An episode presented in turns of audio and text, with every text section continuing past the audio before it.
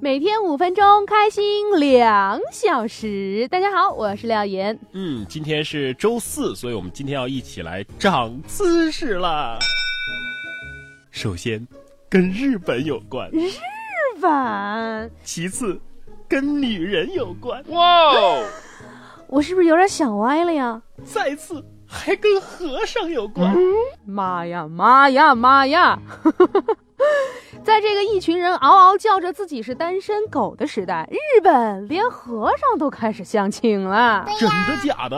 那当然是真的了。而且最神奇的是，日本的妹子们是纷纷踏破了相亲会的门。是的，日本女孩都想嫁给和尚。真的吗？怎么可能？要是真这样的话。那不都去当和尚了？我也要去。你还别不相信，今天长姿势，我们就好好来给大家说说，这日本姑娘为什么都想嫁给和尚呢？哎，据说是这么回事啊。嗯，日本由于人口老龄化相当的严重，出生率非常的低，加上僧侣生活寂寞，导致许多日本的寺院呐陷入到了香火无以为继的尴尬状态。为了改变这种状况，日本僧侣就开始参加各种相亲会。以图结婚生子来增加继任者。是的，在日本呢，僧侣是允许结婚和组建家庭的。那近年来呢，许多的僧侣开始参加了东京的各种相亲会。一些没有男性继承人的寺庙所有者呢，不得不派出自己的女儿来参加相亲会，以寻找未来的僧侣丈夫。那最近一次的僧侣相亲会呢，在东京的玉台场一栋摩天大楼的三十层举行。五十一名身穿西装的僧侣被正式介绍给了条件合适的年轻女性。这不有一个来自这个冈山县仓富市的二十七岁的僧侣，他就说了：“哎呀，真的是很难找到愿意嫁给僧侣的年轻女人。”除非我们非常主动的去接近这些女子，一个和尚要主动的接近年轻女子，我的天哪！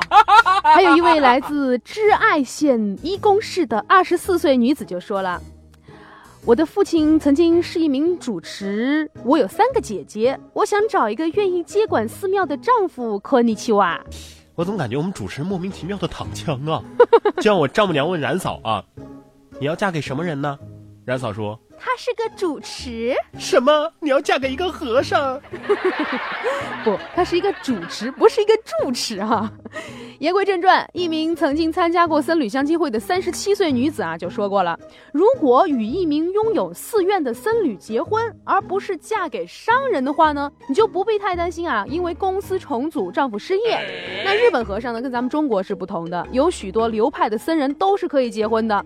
由于近几年啊，日本的经济不好，年轻人呢就更加郁闷了，所以现在走访日本寺庙的女孩儿也特别多。僧人呢也越来越有人气，整个社会都不太景气，但是这个寺庙的香火却越烧越旺，人们期盼着好转的心情呢也越发的迫切。所以说啊，女孩择偶呢就要找一些有钱的人的愿望就更加强烈了。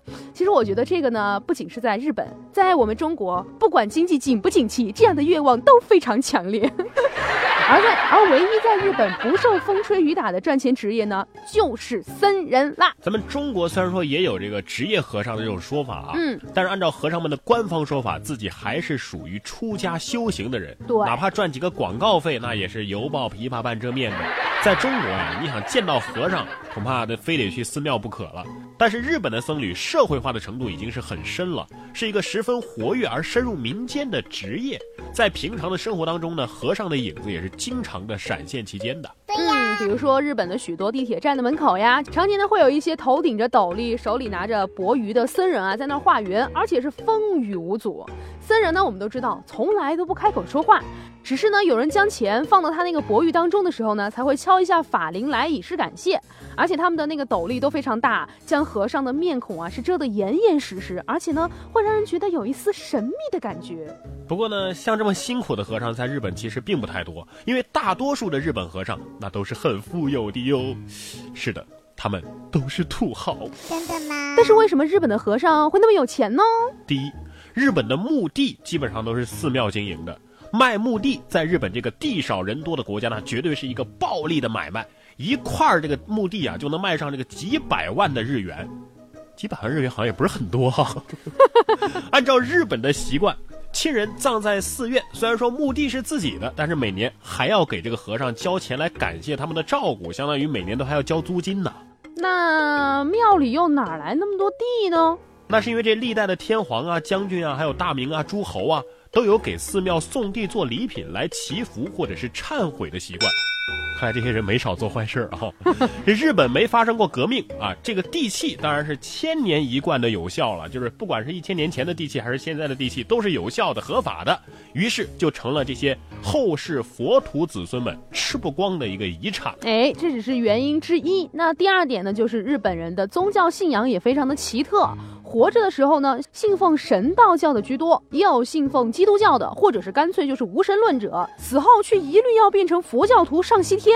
那想变成佛徒啊，必须就要走个仪式，就要到那个寺庙里请和尚为死人起个法号啊，否则啊，这个佛祖是拒收的。法号呢，当然也不是白起的，通常一个法号要价可是六位数，六位数，个十百千万十万，是日元还是人民币？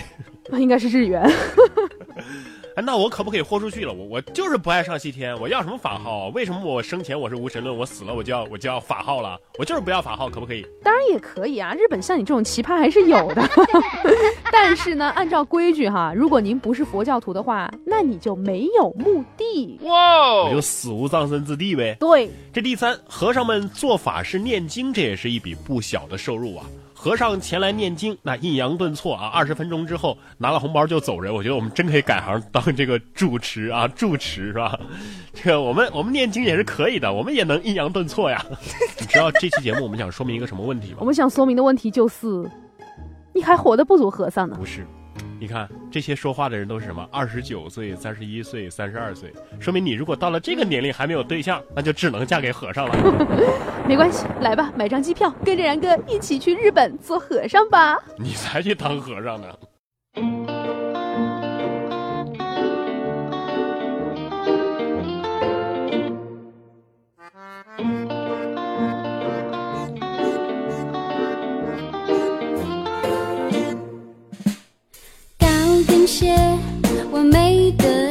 起来打扮